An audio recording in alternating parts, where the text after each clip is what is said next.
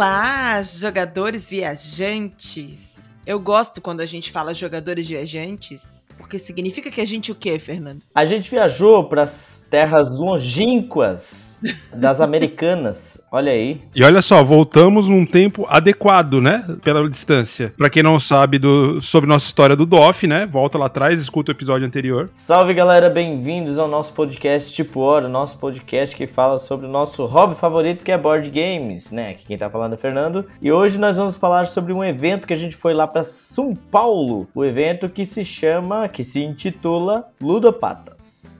Salve galera, Bruno falando e vou já começar com uma denúncia. Como esse negócio de produção de conteúdo é tudo uma mentira, né? Cristiane tava puta da cara agora há pouco que não conseguia mexer no cartão de crédito dela, deu um problema. E aí Tava mesmo. e faz a abertura toda esfuziante. Ai, galera, blá blá blá. Cara, isso, isso aqui é uma mentira sem tamanho, mas é, continua, continua o programa. Deixa eu fazer uma pergunta. Hum. O que é esfuziante? Cara, procura, é, eu tenho um vocabulário Não muito sabe amplo. nem o que é. Eu tenho um vocabulário muito amplo, eu não tenho culpa disso. Eu ia opinar, mas eu também não sei o que é, então vou deixar aí pra tarefa de casa ouvinte. Pode ir procurar aí o que que é esfuziante. O professor falando. Quando o professor não sabe, né? É isso que ele faz. Ó, gente, ah, não sei, tarefa de casa, vai lá.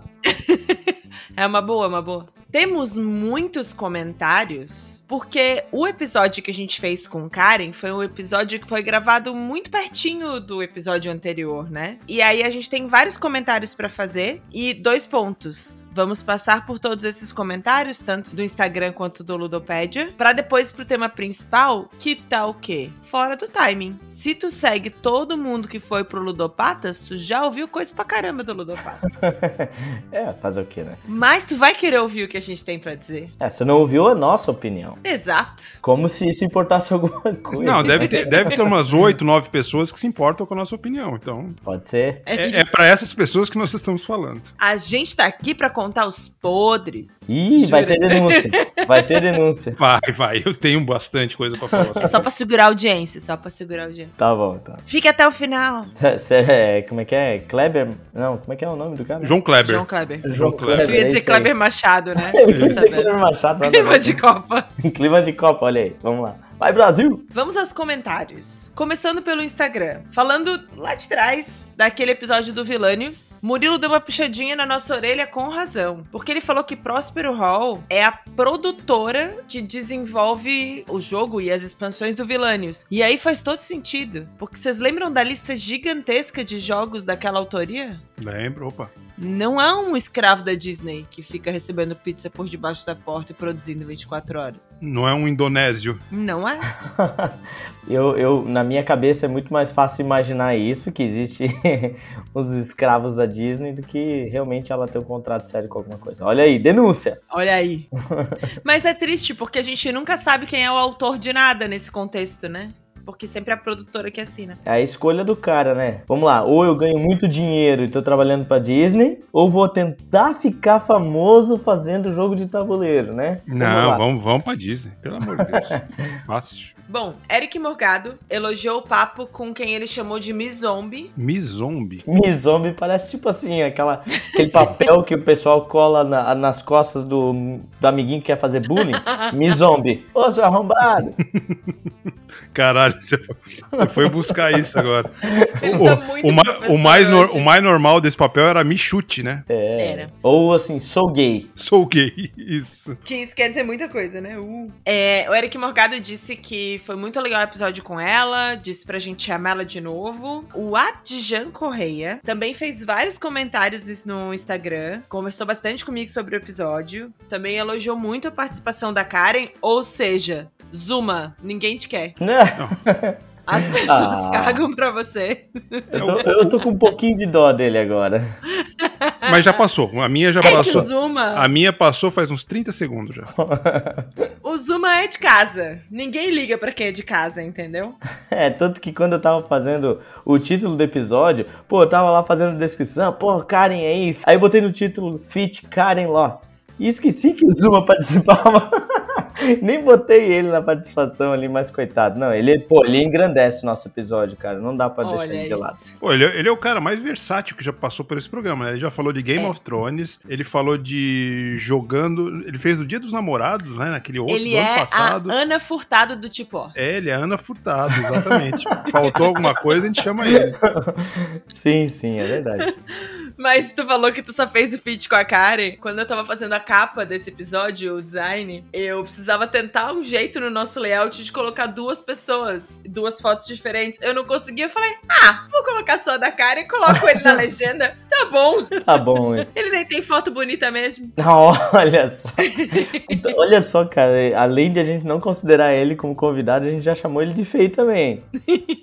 Pô, Zuma, tá difícil. Eu tentei te defender, mas tá difícil. Enfim, Abdian Correia comentou bastante, a gente conversou bastante sobre esse episódio. Aí ele disse que tem conteúdo pra vários episódios, a gente concorda, mas ele sugeriu um tema, Fernando, que ele falou que é o momento que a gente tem que te deixar brilhar, Opa. que é falar sobre o foco dos jogos na educação. Sim, nós já botamos essa pauta em pauta, na, né, quando a gente tava conversando, fazendo as nossas reuniões de pauta. Vamos botar um entre aspas aqui, porque nossas reuniões de pauta às vezes é no ar, né? Por horas, fazendo a reunião de pauta. Não, mas esse, esse já foi um tema que a gente já falou há muito tempo, né? A gente só tá. Não sei, a gente só tá jogando esse tema pra frente porque tá surgindo outros temas. Eu acho que é isso, não sei. Mas é um tema que, inclusive, eu também quero estudar um pouquinho mais pra poder brilhar, como você disse. E a gente tá pensando num convidado massa também, né, que tem que Também, fazer boas também. escolhas. Sim, porque apesar de eu ser educador, não, isso não significa que eu tenho toda a teoria da parada pra poder falar com.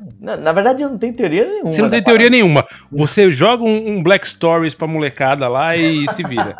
A verdade é essa. É, trouxe o doble hoje aqui, vamos jogar. É, essa é a tua metodologia. Antes de a gente finalizar os comentários do Instagram, já tiveram alguns comentários, porque quem acompanhou a gente no Instagram viu já alguns spoilers do que, que a gente viu no Ludopad, de que jogos a gente jogou. No Ludopatas, né? No Ludopatas, ó. É porque eu vou ler os comentários do Ludopad e falar do Ludopatas é muito difícil pra mim. Pode dar uma confusão danada aí, mas a gente vai tentar. No Instagram, enquanto a gente tava lá ainda, o Rafa ficou muito empolgado e falou: Cara, vocês têm que fazer um episódio. Aproveitem pra pegar uns depoimentos da galera, umas gravações. Só um parênteses. Que Rafa? Que comentou no nosso Instagram. Ah, claro. O cara comentou no Instagram, tá certo. Queria o quê? Um... É porque, é porque ela, foi, ela, ela, ela entrou com outro Rafa. Eu falei, puta, é mais algum Rafa? Será que é o do Lost Tolkien? Será que é A algum. gente tá na de Ah, comentários do Ah, Instagram não. aqui. O Bruno, ele quer conhecer todos os ouvintes agora. Todos. Todos os Rafas. Todos os Sim. Rafas. E aí ele falou: ah, seria legal se vocês pegassem depoimentos e tal. A gente nem trouxe a ideia de fazer isso por um motivo. E explicando o que é o Ludopato, vocês vão entender melhor. A gente fala sobre isso. De por que a gente não fez coberturas maiores e. Também porque a gente nunca faz isso. Mas. Primeiro, preguiça. Segundo, não podia. Pronto. Não podia, não podia. É isso. Vamos falar melhor sobre o porquê. É. E aí, Tamira estava muito curiosa pra saber o que, que a gente achou do Underland War. E o Lucas Lapichino também tá curioso pra saber o que, que a gente achou dos jogos. E ele disse que foi muito curioso com o Cluster. Falaremos sobre esses jogos aí. Passamos a régua no Instagram? Pode- Posso ir pro Ludopédia? Pode. Bora. Precisamos ler comentários tanto do episódio aplicativos, sites e outras coisas legais, porque quando a gente gravou dos jogos no trabalho, pouca gente tinha ouvido o episódio, então surgiram vários comentários aqui, e também do Jogando no Trabalho. Aí, sobre do aplicativo, sites e outras coisas legais, o Seguindo Mestre, que de vez em quando comenta por aqui, e o, o In Toledo ficaram um pouco assustados com a quase, quase morte do Bruno. Não, e você não. Você não tem filtro nenhum pra falar o, o, o nick do- da galera, né? Uma hora você vai cair no negócio. então, Não, Esse, esse em Toledo aí eu já, eu já achei suspeito. Mas uma hora você cai. Não, mas se a pessoa ela se dá o trabalho de Fazer um montar um, perfil, Perfil, opa, ela merece, ela merece. merece. Tá faltando o comentário do Jalim, né? Do Jalim. Tá do faltando. Jalim.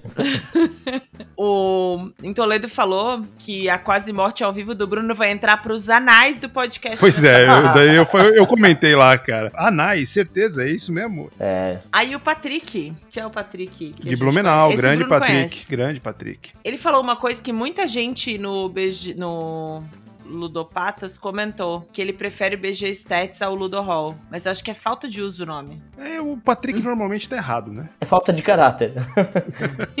não, não, mas eu, eu entendo, Patrick. Eu fiquei muito tempo, assim, com o BG Stats. Foi, foi uma troca meio, meio súbita, assim, né? Eu entendo que você acaba.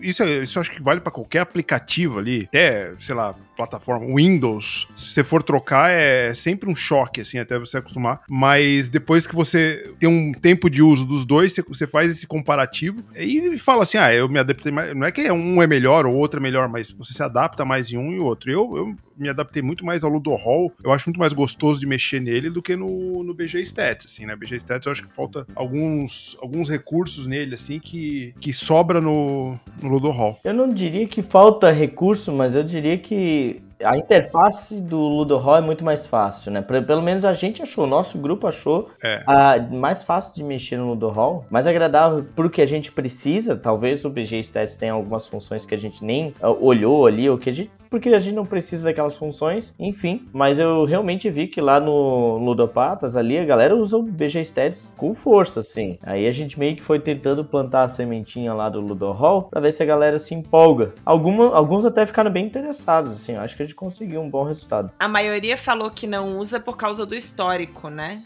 De histórico tá todo no BG Stats, o Ludo Hall ter vindo depois, mas a experiência do Bruno de ter mandado uma mensagem pra galera do Ludo Hall e eles terem feito a importação de dados, acho é. que com certeza vai se aplicar aos outros, vocês vão poder conseguir fazer isso também. E aí, se você usa o BG Stats para gerenciar a sua coleção, pode ser que o BG Stats seja melhor, porque ele sincroniza lá, você atualiza os jogos que você jogou lá. Agora, pra gente que gosta de gerenciar a coleção pelo Ludopédia, até por conta conta do leilão, dos jogos que você quer ter na sua wishlist, enfim, vale a pena ter o Ludo Hall. O Ludo Hall tem a estantezinha da vergonha, né? Isso é fantástico. e tem as pelotas ali, né? Tem aqueles gráficos de pelota que. E as pelotinhas são bacanas também. As também, pelotinhas é. são, são, são bacanas. O argu nosso argumento para fazer o pessoal vir pro Ludo Hall é péssimo, né? É o gráfico da pelota.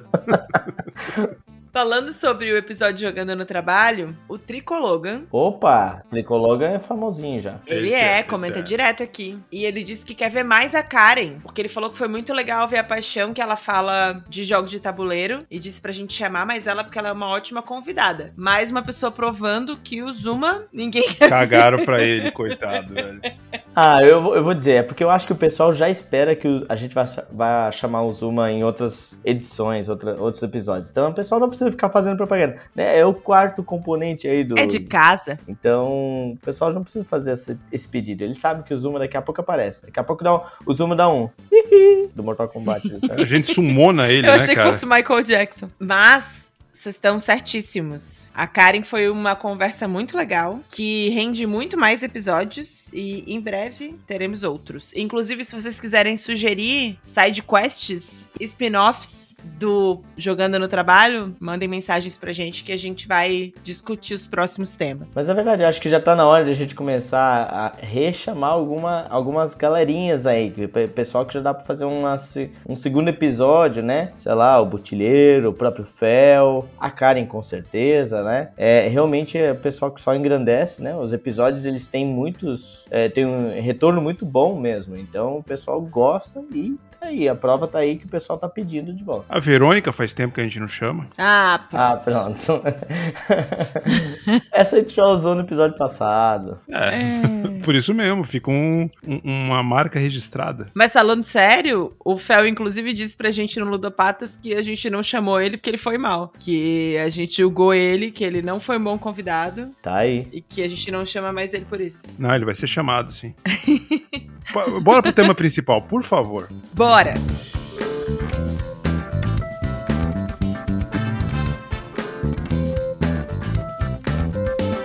Tem uma coisa antes. Hum, o quê? É um recado. Porque a gente começou o que que vocês jogaram, e aí. Já vamos quebrar a regra. Vamos fazer um que que vocês jogaram? Não vamos. A gente viu que alguns de vocês gostaram, vários comentários positivos Alguns ainda estranham um pouco, que não tem muitos detalhes dos jogos. Mas esse é um episódio que vão ter várias indicações. Comece a sua, a sua wishlist do Tendamia, porque essa lista de indicações vai ser uma lista que vai doer no bolso. Já digo isso. E talvez taxe. talvez, bem provavelmente, mas vai lá. Porque a gente jogou bastante coisa que não, não realmente tem que ter, às vezes tem que ir pro Tendamia mesmo, porque tem muita coisa que não tem por aqui. Então... Não, não, tem coisa que nem Tendamia. Você vai ter que procurar no BGG um cara da, da Bélgica lá que vende um usado. É, e prepara é... teu rim esquerdo. Isso. Tem coisas que você vai ter que se humilhar para jogar.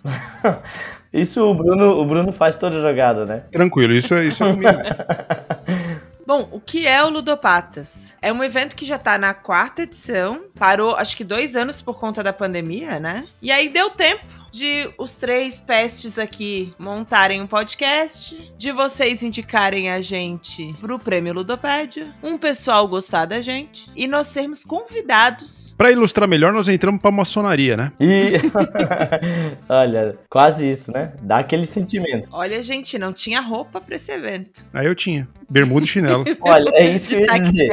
A julgar pelo restante do, do, do, do pessoal, a gente tava mais bem vestido que muita gente. Pois é, rapaz. Eu não vi. Já começou falando mal. Eu não vi uma calça jeans lá por quatro dias.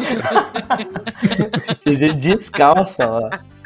isso é muito legal, porque é um evento de pessoas que trabalham com jogos de tabuleiro e que é organizado anualmente para que elas tenham a oportunidade de só jogar e se divertir. Então tem lá designers de jogos, editoras, tradutores, enfim, revisores, produtores de ilustradores, conteúdo produtores de conteúdo, uma galera que geralmente vai para os eventos e fica lá produzindo material, apresentando o jogo nas exposições, explicando o jogo e não tem muito tempo, né, para só se divertir. E aí esse é um não só um final de semana porque foram quatro dias, né, feriadão aí, que eles têm a oportunidade de ir pro evento, esquecer o trabalho e só curtir com jogos favoritos. E aí por isso Rafa já explicando. Ninguém, além da cobertura do evento, fez entrevistas, gravações, para que todo mundo pudesse só curtir, não tivesse que ficar, faz um videozinho aqui para mim, fala disso aqui aqui para mim. Era o momento da galera aproveitar. Deixa eu fazer a primeira denúncia. Tiveram exceções, né? A gente sabe que o, o senhor Jack lá teve a oportunidade de fazer um, um negocinho de um minutinho lá e não sei o que. O Paulo do Covil ficou com uma inveja, ficou ali mordido e tal. Ficou com inveja não, ficou puto, reclamou horrores. Mas assim, a, a, ideia é justamente essa. Porque, pô, imagina, cara, chega lá, Fel Barros, todo evento que ele vai, o cara tem que ficar dando entrevista e tem que ficar respondendo pergunta. E ali não. Ali já é uma galera que se conhece há muito tempo, já é uma galera de São Paulo, né? Do Rio. E que eles estão sempre. Eles, na verdade, é uma galera que volta e meia se encontra nos eventos aí querem jogar. Eu imagino que há muito tempo atrás, né? Quando não tava nessa febre toda, eles jogavam e se divertiam, e agora não tá mais tendo esse tempo. Vamos montar um evento para isso. Olha só como é que os caras são, né? E aí, gente, nossa, se sentiu extremamente honrado de poder estar tá lá, junto com uma galera que, pô, são os nomes que a gente sempre ouve, que a gente acaba falando aqui também, né? Então, a gente só tem a, já de cara agradecer o convite, principalmente o Fel Barros, né, que fez questão aí, veio falar pra gente, ou e veio dando de dedo, vocês não podem faltar.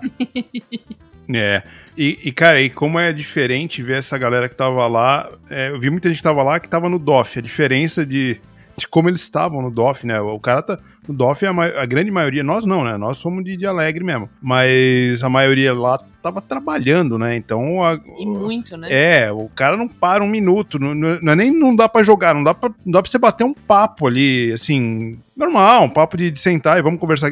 Não, não dá. É, ali é a correria o tempo inteiro e tal. E ali já, já no Ludopatas, não, cara. Você fica, porra, quatro dias com a com as pessoas e, pô, você vai interagindo, você vai conhecendo melhor as pessoas, como elas são, e fica aquele papo descontraído. Então, essa é o grande diferencial, assim, né? Olha, e para dar uma noção maior para as pessoas, como é que aconteceu isso? Né? Isso aconteceu na cidade americana e a gente ficou hospedado num hotel. Não vou dizer o nome do hotel aqui. Mesmo porque você não lembra o nome do hotel. Olha, rapaz, eu ia falar agora pra jogar na tua cara, mas não vou falar, hein? Tá, então beleza.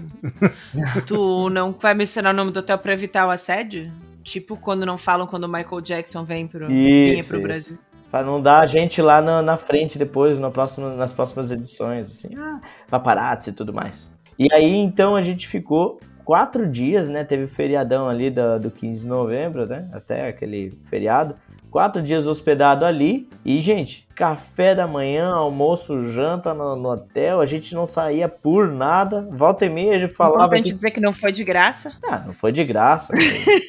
Mas olha que o preço, assim, pelo que a gente estava recebendo, né? Um hotel muito bom, por sinal. O espaço estava excelente, né? O espaço do salão que a gente conseguiu, um salão bem grande, né? Da- Acomodava todo mundo tranquilamente. Tinha muita mesa para jogar, realmente. E foi excelente, cara. Foi uma imersão.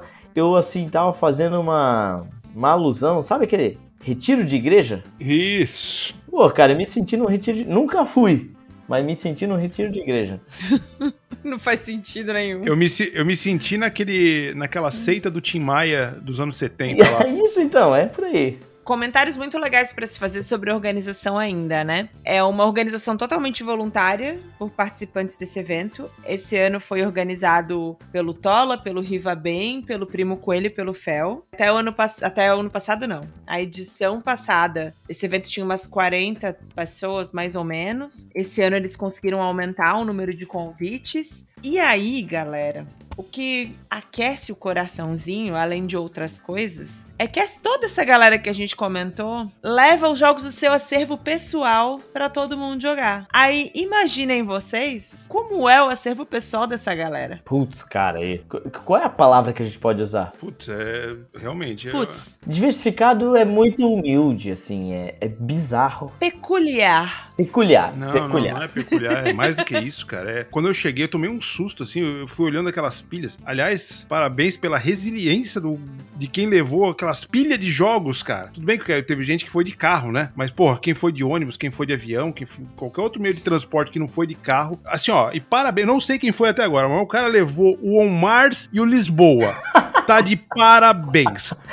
Cara, primeiro pela, pela fé que alguém ia jogar um Lisboa e um Mars naquele momento. Depois pelo peso, peso físico mesmo, dos jogos, né? A- apesar que o- a fé, tudo bem, teve, tinha uns 18 XX lá que jogaram muito mais pesado que Lisboa e On Mars, né? Você não sei se alguém jogou, jogou? Não, não, não, não. É. não. É que dá, dá aquela preguicinha de montar o negócio, né? Não, mas montaram jogos piores. É que, de novo, Lisboa e Omar são jogos de acesso mais fácil, né? É, exato. Tinham jogos muito difíceis de você encontrar ali. E eu acho que esse é um bom momento pra gente começar a falar sobre isso. A gente pode seguir por uma sequência cronológica? Não, Claro não, não, não. jogos Aqui a não. gente. é, aqui é estilo Lost Token. É, vai o que pensando Não, vai mas falando. é claro que nos jogos não, só que tiveram eventos ao longo desse claro, evento. claro.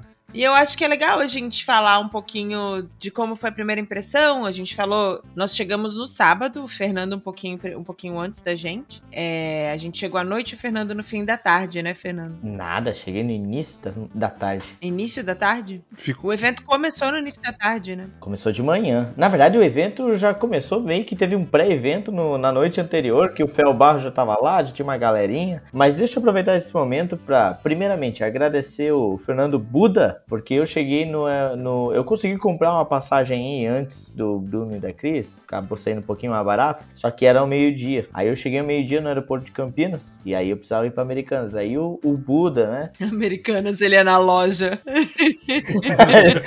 Imagina um evento de board game na Americanas. na lojinha. Aí eu queria só agradecer, deixar registrado aqui no podcast meu agradecimento ao Fernando Buda, que é um cara aí que participa do evento há muito tempo. Ele tem canal no YouTube, né? Ele, ele até trabalha aí com jogos na área da educação mesmo. Então o cara tem um vasto conhecimento aí de jogos de tabuleiro, participa da galera um bom tempo. E ele me deu carona pra lá. O cara nem me conhecia, só jogamos lá no grupo lá do WhatsApp e eu, cara, tô chegando aqui, alguém consegue me levar? O cara me botou dentro do carro lá, ele com a família inteira dele lá, né? Deu um voto de confiança ali e foi suave. Então, um grande agradecimento aí pro, pro Buda que me deu essa carona pra lá. Você podia ser um psicopata, né? Podia. Matar eles na estrada e tudo. Ou apenas um free talk. Podia tudo, né? Mas enfim. Não, era- eu acho que Free Talker é bem pior do que um psicopata. Porque psicopata, o teu sofrimento acaba rapidinho. Agora, um Free Talker, cara, porra. Ah, tem gente que gosta, né, cara? Tem gente que gosta. Tem, tem. Você ser assassinado é muito melhor do que a pessoa querer fazer você se matar. cara, a gente tá indo pra um caminho pesado aí. Vamos voltar pra cá. Ok. Deixa eu deixar um outro agradecimento aqui pro Fel, também mais um aí, porque quando eu cheguei lá, como eu tava assim, meus estimados, queridos, idolatrados companheiros desse meu podcast, desse nosso podcast, Hum. tava sozinho lá, né? Aí entrei naquele evento, assim, e aquele salão grande, e eu, ah, o que que eu vou fazer aqui, né? Não conheço ninguém. E daí eu só ouvi a vozinha lá, Fernando, tal, não sei o que, porra. Fernando! Fernando, porra, vem aqui, cara. E aí, senta aqui, vamos jogar. Quer jogar? Não sei o quê. Quero, quero, vamos lá.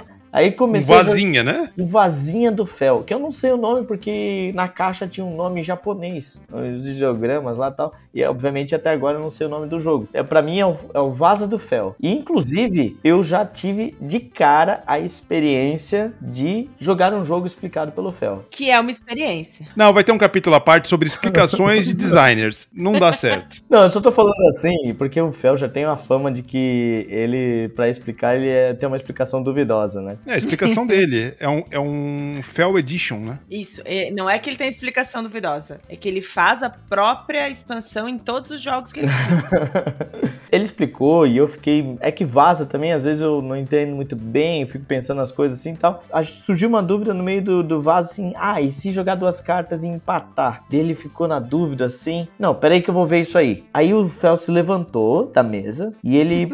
Passou por uma. Ele foi pro outro salão, né? Eu acho que ele ia perguntar pra alguém, né? Ele passou por pela porta, mas tipo, não deu um segundo. Ele voltou. Já sei. Fel, tu não perguntou pra ninguém, cara. Tu inventou ali. Tu fingiu que foi lá perguntar pra alguém e Com voltou. certeza. Ele. Agora eu sei a regra. Ai, que maravilhoso. Tá bom, tá, vai, tá colando. Mas desculpa, eu fiz todo esse parágrafo aqui já, mas vamos começar do começo aí como a Cris quer começar. Não, mas a gente fala do evento em si, depois a gente faz um momento só pra falar dos jogos que a gente jogou e de como foi essa experiência. Mas aí na, no sábado foi um momento em que a gente tirou pra jogar, mas à noite já teve um campeonatinho de Tichu. Tichu. Tichu, Olha a rima que delícia. Vocês não chegaram a jogar, né? Nem faço Não, ideia. não joguei. Não, não, não joguei. E a gente não participou porque ainda estávamos muito tímidos. Sabíamos que ia longe e a gente queria jogar todos os jogos à disposição e não passar a noite jogando apenas um. E aí no dia seguinte, um dia inteiro de jogos e à noite teve o famigerado quiz. Riva bem estava jogando jogos conosco ao longo da tarde e ele falou: Disseram que a gente ia fazer um quiz e me pediram pra organizar. Como que vocês acham que deveria ser a dinâmica desse quiz? Ele conversou com bastante gente e aí com a longa experiência de gincana que temos, temos algumas dicas. E aí ele: "Ah, eu queria que todo mundo pudesse contestar a opção do outro."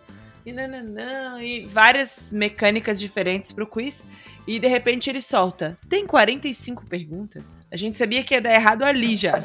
Não, eu já tava errado ali. Passar a noite toda fazendo quiz, tá maluco? E aí ele decidiu algumas das mecânicas, né? Conversando com as pessoas sobre o que, que, ia, o que ia ser. E aí a galera começou a se inscrever em equipes. No fim foram umas nove equipes, né? Nove equipes. Eu não ia jogar, mas o Felta vai igual o vendedor da Rinodê, empurrando todo mundo pro. Pra, pro, pro, pro- pro- tal do Vem aqui, fulano. Vem aqui. Ciclo... Tanto que nós três ficou cada um em um time. É. Porque nenhum dos três ia jogar. Enfim, a noite de domingo teve quiz. Aí, segunda, dia inteiro de jogos. Eu tive o ledo engano de que eu ia aproveitar uma piscininha. Nunca aconteceu. Não, não, não, não, isso não existe. E aí, segunda noite, torneio de Lupin Lui. Eu e Fernando, o Fernando falou o quê? Vamos lá testar esse jogo pra pelo menos aprender as regras. Claro. Quais são as regras, Fernando? Não, e quando a gente chega lá pra ver, vamos ver esse torneio de Lupin Lui, esse jogo de tabuleiro. Que jogo de tabuleiro? Nada, cara. Isso aí era um brinquedo da estrela, sei lá que. Não é da estrela, mas é um brinquedo que tem quatro.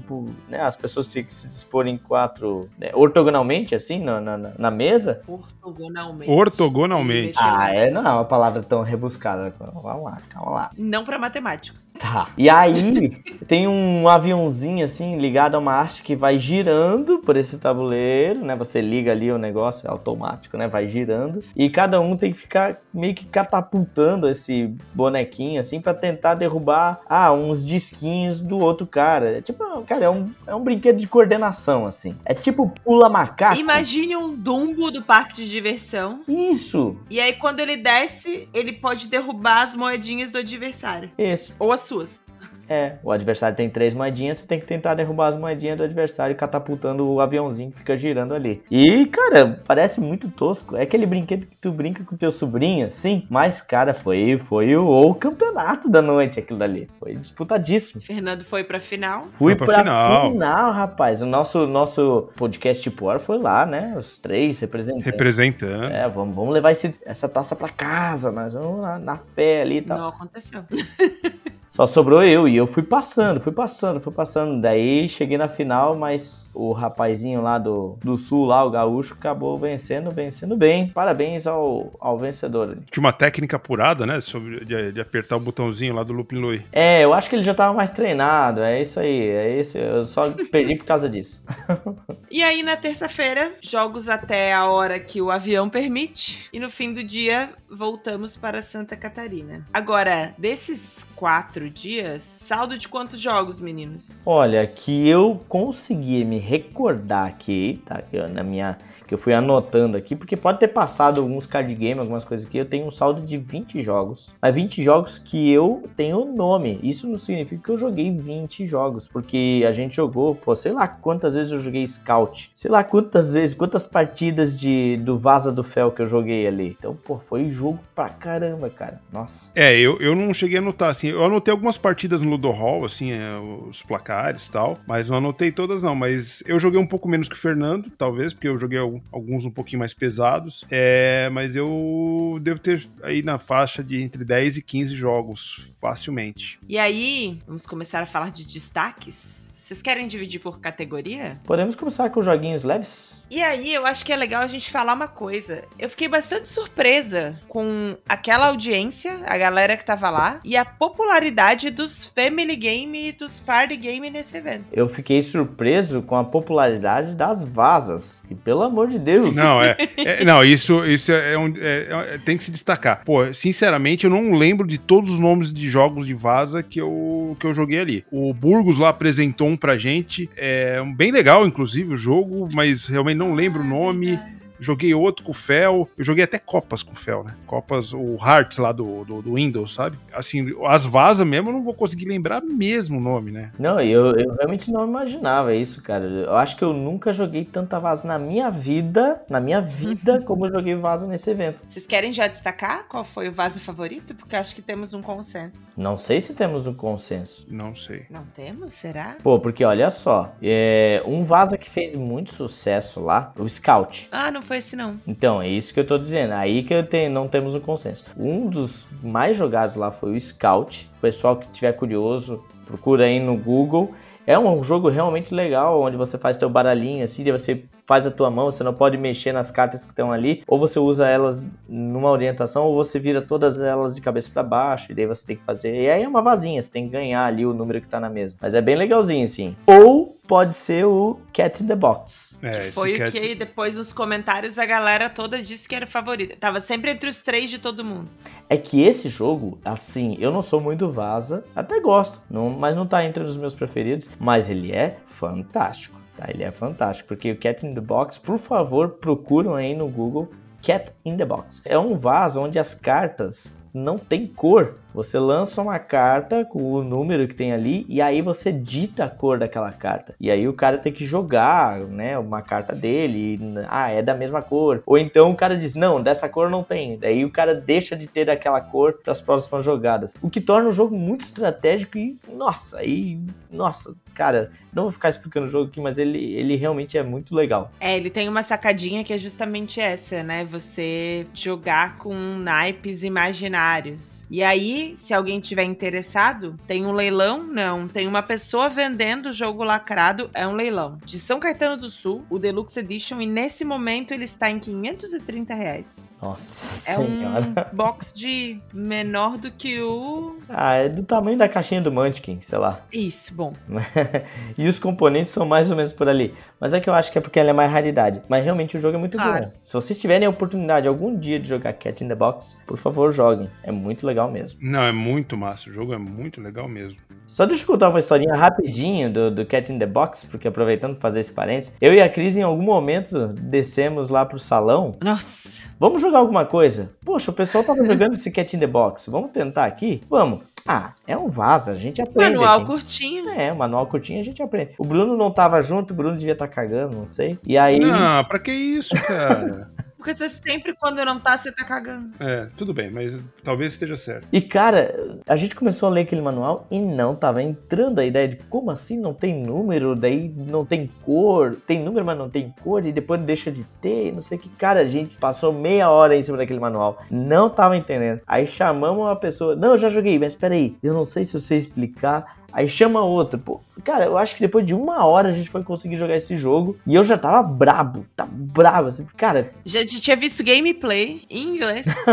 Cara, porque assim, cara, eu já perdi meia hora de evento tentando aprender um jogo de vaza, pelo amor de Deus. Eu não quero mais jogar esse jogo, já tava odiando esse jogo. Mas, pra tu ver como o jogo é bom, o jogo fez eu mudar a minha opinião e realmente eu achei ele fantástico. Assim. Agora, sobre esse, essa chuva de jogos de vaza, a gente mencionou o Scout. A Oink Games está fazendo muito sucesso. Tinham vários jogos desses box pequenininhos, né? Da Oink Games que estavam rodando mesa lá. Tinham vários. É, não à toa esse scout aí, ele é procurado, né, mundialmente. É uma busca frenética por esse jogo aí. Mas tem outros jogos da Wink Game ali, que é aquela essa editora japonesa, que, porra, são muito legais, assim, muito diferentes. Tem o, o Rei Ho, né, que a gente jogou ali com o Luiz. Por favor, vamos falar do Rei Ho, porque ele é muito legal. Primeiro, um grande abraço pro Luiz. Não é Luiz, é Luiz. É Luiz. O Luiz é um designer que sabe explicar jogo. Porra, ele sabe explicar muito bem. É, é quase um mico-leão dourado, né? Porque- Por que isso?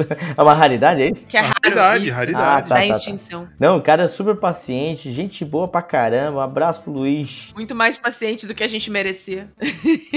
Não, e ele empolgadaço. Não, então, vamos jogar aqui esse joguinho dele. Botou uma caixinha bem pequenininha. Hey Ho. Pô, um joguinho que daí tem um dispositivozinho que fica tocando uma musiquinha assim. Ele dá um apitinho. trrr. Quando dá um apitinho, a pessoa tem que botar uma cartinha numa uma timeline ali. E essa timeline tem. Musical, né? É uma timeline musical, assim. Daí você tem que botar uma cartinha que tem, tipo, um hey, ho, alguns efeitos sonoros, assim. Aí as tá? notas musicais. Notas musicais, é. E aí, claro, conforme vai botando, vai pontuando mais. É um jogo meio cooperativo, né? Meio não, é cooperativo. E só que a pessoa tem que ter ritmo, primeiro, né? Tem que botar no ritmo, é legal isso, que a gente fica ali entretido com a musiquinha. E vai, cara, é a tua vez. É muito legal o jogo. Muito simples o jogo, delícia. Procurem também Hey Ho. Listinha dos cooperativos de festa, é muito legal. É, A gente deu, acho que foi o jogo que a gente deu mais risada. deu. É que o Bruno tava jogando, né? Pois é, eu demorei, eu demorei uma partidinha inteira pra entender o jogo, assim, né? É. No começo eu tava colocando umas coisas não tinha nada a ver. Eu falei, ah, tá, é assim. Daí depois eu comecei a fazer uma performance mais agradável. E ele ainda se paga de músico ainda. Mas eu Não, sou. Olha que eu sou. vergonha. que vergonha. Da lista dos levinhos, mais highlights, mais destaques. Sou obrigado a destacar o Suspend. Sim! Porra, cara. Viu mesa o tempo todo. Toda vez, toda vez. Primeiro que ele não tem uma caixa, ele tem um canudo como É um caixa. canudo, é um canudo. É uma caixa de pega-vareta. E agora pra você explicar o jogo, imagina um pega-vareta misturado com um twister, porque você tem cor, tem umas varetas, tem cor e você tem que pendurar essas varetas, vira uma antena parabólica assim. Não, não parabólica, aquela espinha de peixe assim, né? Você rola o dado, dependendo da o dado vai mostrar uma cor ali verde, daí você tem que pegar a varetinha verde e pendurar ali num- numa estrutura que fica suspensa, né? Daí o nome suspende. E é isso, cara. Você pode usar uma mão, aí vira meio e pega a vareta. Só que você, ao invés de tirar a vareta, você tá colocando. Se derrubar, você pega todas as varetas pra si. E o objetivo do jogo é terminar com suas próprias varetas. E se você ouviu pegar vareta e isso te fez pensar que as varetas eram de madeira, não, elas são de alumínio. Isso. E elas são envergadinhas, assim, tem umas, umas curvaturas pra ajudar ou, quem sabe, até mesmo atrapalhar na hora de pendurar, assim. Muito engraçado o jogo, assim, é bem legal mesmo. Um family game bem gostoso, assim, pra, pra todo mundo jogar. Isso é um jogo que tu nem demora dois minutos explicando. Acho que é um jogo que tu nem explica. Ó, joga o dado aí, agora pendura. Pronto. É um substituto mais criativo e interessante pro Jenga. É o Pega Jenga ou Jenga Vareta. Isso. Ótimo. É tipo isso. Tem mais um dos jogos mais levinhos, né? Sim. Vamos falar agora do Cluster. Incrível. Incrível. É, animal. O jogo é fantástico. E idiotamente fácil. e ao mesmo tempo incrível. É um escravo de Jó magnético. Cravo de Jó. O que é Cluster, Bruno? Explica pra nós aí. Será que você consegue? Cara, é um. sei lá, é um doble ao contrário. Meu Deus, não, esquece isso. Não? que eu explico, não. Tem nada a ver. Cluster é um jogo que você tem peças de imã, tá? E aí, a primeira coisa que você começa é colocando um barbante assim circular, né? Você delimita a sua área de jogo com um barbante circular. Você coloca o barbante em cima da mesa da maneira que te mais te agrada. E aí, cada jogador recebe uma certa quantidade X igual, né? De imãs, umas peças magnéticas assim, bem polidinhas, assim, brilhante, bem bonita. Parecem pedrinhas mesmo, né? E aí você, a única coisa que você tem que fazer é colocar a peça ali na- dentro dessa área. Aí vai pra vez do próximo, vai colocar a pecinha dentro da área. Acontece que quando você coloca uma peça e as, e as, as outras peças são atraídas e batem com a sua peça, você recolhe todas as peças pra você. Seu objetivo, olha só, é acabar com suas próprias peças. Cara, é- é- fica muito engraçado porque às vezes o cara põe a peça e o cara pensa assim, putz, me safei. Aí o cara tira e a mão, e aí a peça vai indo bem devagarinho, pá, bate na E aí começa a puxar todas, né? Ele começa a puxar todas, fazer um Aí aspirador. tu vai tirar, tu esbarra em mais umas três. Exato, Não, cara. e, é legal, e é Ai, legal que cada pedra ela tem um magnetismo numa parte diferente da pedra, né? Então uma na direita, a pedrinha tá aqui, então se você coloca uma outra daquele famoso positivo com positivo, negativo com negativo, né? E elas se atraem ou não se atraem. E então você tem que ir achando o po- posicionamento dela pra não atrair outras peças. Puta, é um jogo muito bacana. Tem pra vender na Tienda Mi ali, mas deve ser um peso desgraçado. Nem é, É. tão caro, mas é tão pesado que o frete dele É. é. Acho que o grande problema do cluster é que a probabilidade de separado e de taxar, até, enfim, vai passar no raio-x, não sei, deve ter, deve ter algum tipo de cheque ali. O cara tá no aeroporto e não consegue passar no detector de metais por causa do jogo de tabuleiro. Vai explicar isso lá pro pessoal lá, né? Não, mas eu acho que é isso dos pequenos, né? Vamos pros intermediários. Cara, eu vou, eu vou considerar intermediário o Wonderland War. Ah, o amor da minha vida. Ele, ele, ele é. Dá pra considerar ele como intermediário. Não acho Ele ele, é um pesado. jogo não. longo, É. né? Mas não é difícil. Eu acho que ele foi longo porque a gente não sabia direito a regra. Teve a, a Fel Edition ali, né? Uhum. Da explicação com alguns errinhos do Fel. Então eu acho que foi por isso que ficou um pouco Não mais longo. foi não- errinhos, foi livre associação. Livre associação. É o desenvolvimento do jogo, né? Esse jogo é um jogo que bombou na rede social, nos Instagrams da gringa. Eu e o Mirko, que joga com a gente, estávamos malucos por esse jogo, porque, primeiro, ele tem tema da Alice no País das Maravilhas. Segundo, é a ilustração mais bonita que eu já vi de longe. Aí, nas fotos, nossa senhora. E terceiro, porque é um jogo muito difícil de encontrar. Não tem no Brasil mesmo, edição limitada, enfim. Pra vocês terem uma ideia, a edição de luxo com as miniaturas todas que a gente jogou hoje, você encontra pra comprar por 3 a 4 mil reais. E o Fel também, não sei, é, é muita, muito altruísmo levar aquela caixa gigantesca. Rapaz. Mais Foi. a caixa do Mahjong, que era gigante? É. É. E aí, o jogo, ele faz um draft de cartas por um tabuleiro que é a mesa do chá da Alice no País das Maravilhas. Você tem os personagens que jogam com você. Você tem os seus. Não sei se são aliados os nomes, mas vou, vou tratar como aliados. E aí, quando você completa seu deck de cartas, você vai dominando territórios, ou melhor, você vai posicionando os seus personagens ali para disputar a força em um território. Essa segunda parte é meio parecida com Rising Sun. É. Agora, a grande graça é que essa batalha acontece com poderes mágicos, né? Não sei se é bem o jeito de dizer, mas você monta um deck de poderes dentro de uma bag e você vai sorteando aqueles poderes para tunar a sua força de combate. E isso, gente, dá uma graça tão bacana pro jogo que eu fiquei encantada. Acho que se não tivesse toda essa aura do jogo envolvida, não sei se eu diria que foi meu jogo favorito. Porque tiveram muitos jogos legais no evento em si. Mas todo, assim, o conjunto da obra de Wonderland War é um jogo que. É difícil dizer isso que todo mundo tem que jogar uma vez na vida, porque não é fácil de achar. É, você Mas tá- é uma experiência você tá- muito legal. Você tá dando aqueles gatilhos de consumismo gigante nas pessoas. Eu tô. A pessoa que se vire, ué. o jogo não é só bonito, realmente. Assim, quando o Fel tava explicando pra ele, cara, e montando, assim, o jogo é, meu, é muito lindo. É uma arte fantástica, assim, é uma coisa de. E assim, quando você vai jogando, porra, o jogo é muito legal mesmo, muito inteligente, assim, naquele rondelzinho que tem no meio, depois no tipo de batalha que tem. É, é realmente. Não digo que assim, vale o, o dinheiro dele, mas quem for apaixonado, assim, tiver uma oportunidade, vai atrás, porque eu acho que tem uma versão dele, uma versão normalzinha dele, né? Que, aí não, não é. custa mais tão mais barato. né? É, não, é, é assim, talvez você chegue nos três dígitos, né? Mas é um jogo assim, olha, realmente foi para mim também foi um dos meus favoritos ali também. que mais, Fernando? Só o detalhe, né? Nós não terminamos o jogo direito, porque teve uma série de coisas, de eventos e não sei o que, e não terminamos. E, E a gente assim- acabou, a gente faz, fez um jogo meio abreviado ali. E mesmo assim foi muito legal. Muito bom. Assim, desses de média complexidade, tem muito jogo que eu gostaria de citar aqui que eu não posso deixar de falar. Mas eu vou falar primeiramente de um jogo que eu acho que pra mim, de todo o evento, foi o destaque pra mim. Esse ganhou meu coração de longe, assim, a Cris até sabe qual que é. Já sabe qual que eu falei. Ganhou o meu também. É, e eu sei que a Cris também teve essa, essa impressão. Quem apresentou o- esse jogo pra gente foi o Tato da MipoBR, cara, que é um outro anjo que estava ali. O cara explica Anjo. super bem os jogos. O cara tem uma, é um simpático, o cara, pô, super gente boa.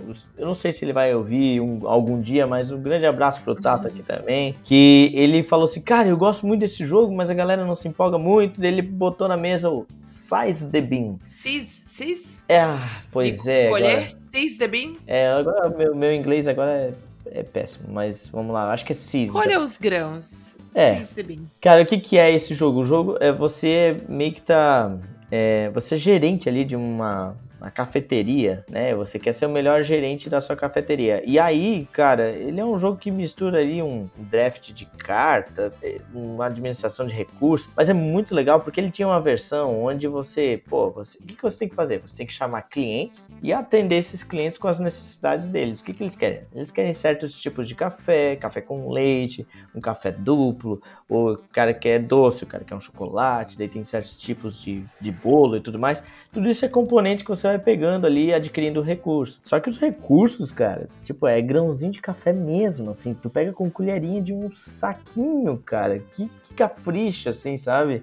Os leites são mini caixinhas de leite, assim. Os componentes Muito são bonitinho. fantásticos, cara. Outra coisa que o jogo, assim, me ganhou também, porque aí você vai melhorando a tua cafeteria. Então você vai, sei lá, pegar, pegando a vending machine, você vai pegando a Express Coffee Make, não sei das quantas, ou então a, o, o vendedor de bolinha de gumball, né, de chiclete. E até mesmo os clientes são muito legais. Aí entra o flavor do, do jogo, assim, que você pode atender os músicos. house. Então os músicos querem certo tipo de café e certo tipo de doce, eles gostam mais de doce. Ou então o pessoal das startups. As startups, o cara só quer café refinado, não sei o que. Cara, é muito engraçado assim, porque daí ele tem uma arte muito legalzinha também. Cara, é, sem brincadeira, esse é o meu jogo de 2023, assim. Esse tá na minha wishlist, é o jogo que eu vou procurar. Quero ter na minha coleção de todo de todo Ludopatas. Esse ganhou meu coração e já tá marcado que eu vou ter em 2023. Não sei como, vou, vou vender um rim aqui para poder buscar esse jogo. Procurem aí no, no Google aí, Ludopad ou BGG, né?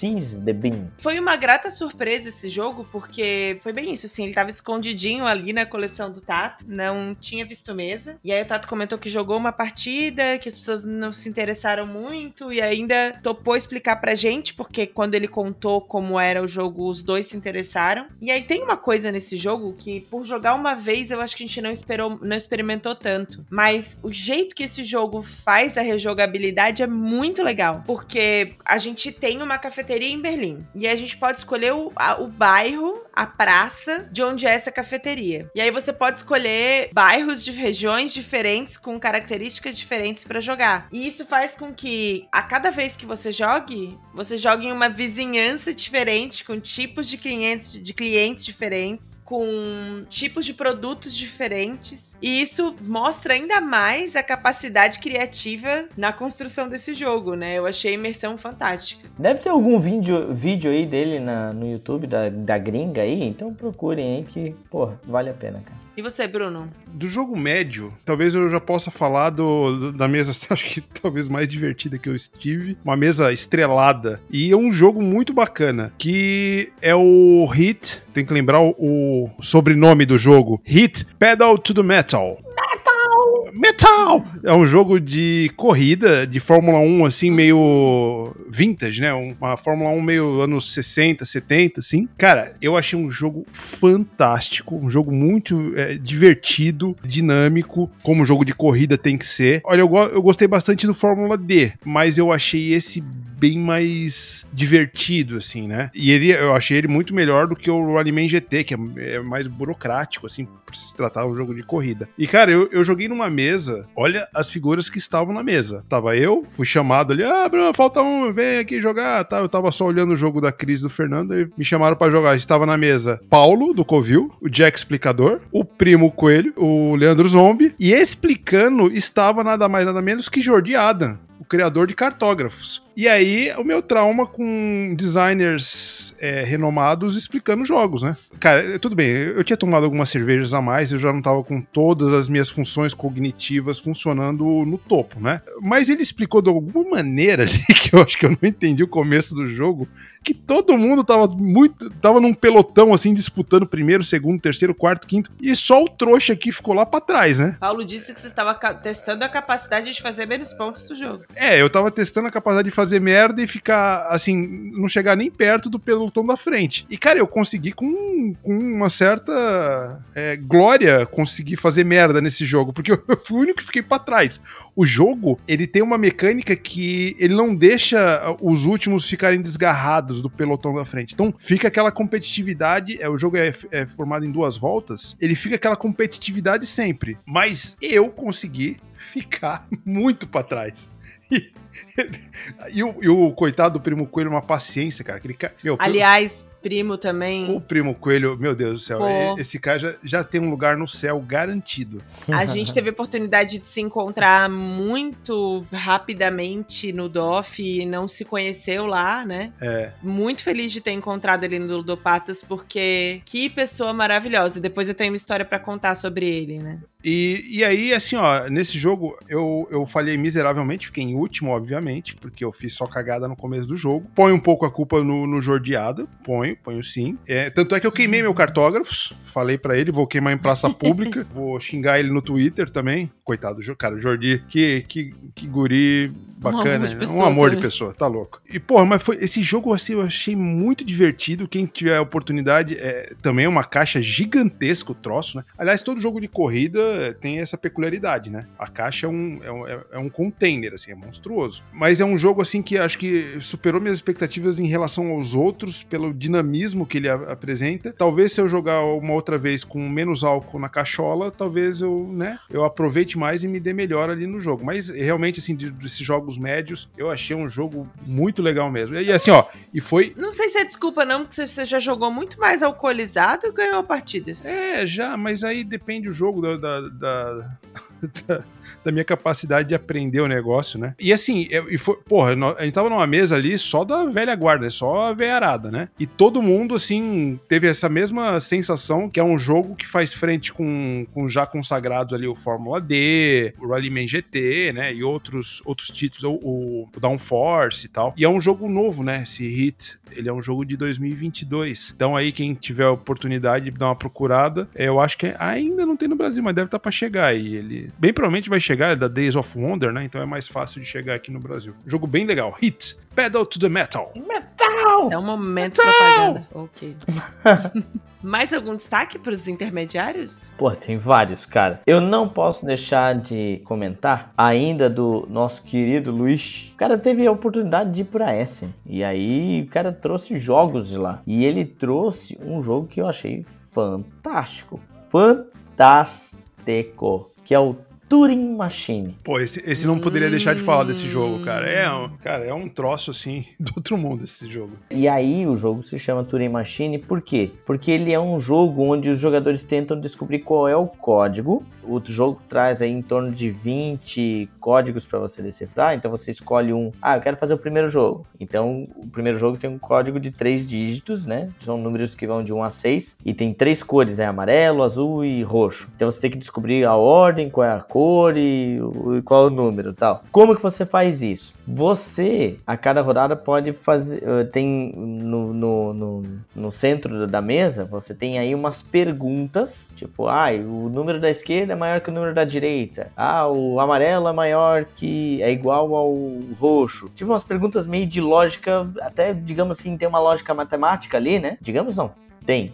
É óbvio que tem. E aí, como que você vai fazer isso? Para você fazer essa pergunta para esse computador, né? A gente vai dizer que ele é um computador e ele vai te dar a resposta. Você vai pegar umas cartelinhas que estão disponíveis no, no dispenser, que é umas, são umas cartelinhas furadas. E dependendo da cartelinha que tu pega, ah, eu pego um amarelo, o três azul e o dois roxo, né? E aí você sobrepõe uma da outra. Com essa sobreposição vai sobrar apenas um quadradinho furado e aí você põe no gaba num gabarito ali daquela pergunta que você está fazendo. E aí vai aparecer um xizinho ou um check, assim, né? Que essa é a pergunta. Você está perguntando, ó, daquele. Cara, é muito difícil explicar porque tem uma lógica matemática. É, não, não, Mas- realmente tem, você tem que estar manuseando o jogo É, mesmo pra, pra mas explicar. assim, essencialmente a pergunta vai te responder sim ou não. Tem coisas que só vai entender manuseando, né? É. Mas essencialmente a respo- a per- o computador ali vai te responder sim ou não. E aí você vai anotando na tua cartelinha, ali tem uma cartelinha para você anotar, né? Sobre essa característica. Opa, ah, eu fiz a pergunta se o amarelo é maior que o roxo. Deu sim. Opa, então beleza, já sei alguma coisa. Daí, é meio, aí entra um tipo detetive que você vai pegando as informações e vai anotando na tua cartelinha. E aí, no final da rodada, as pessoas dizem se tem o palpite para dar ou não. Claramente, se a pessoa errar, ela tá fora da partida, mas se a pessoa acertar, ela ganhou a partida. Tem um- uma parada que o pessoal falou que realmente um revés do jogo, assim, ele não tem muita interatividade com outros jogadores. Tipo, você tenta descobrir o teu código e você não pergunta nada para os outros, você pergunta para um computador ali, uma inteligência artificial, né? E realmente a única interação é você tenta descobrir o código antes que os outros. Mas, cara, o fato de você manusear aquelas cartelinhas e daí você junta todas elas, dá um buraquinho, daí tu junta no gabarito e tu vê aquela coisa acontecendo e tu pensa na genialidade do cara. De... pe- Ah, vou usar a palavra do Bruno, hein? A genialidade Aí, ó, tá vendo? do cara bolar isso.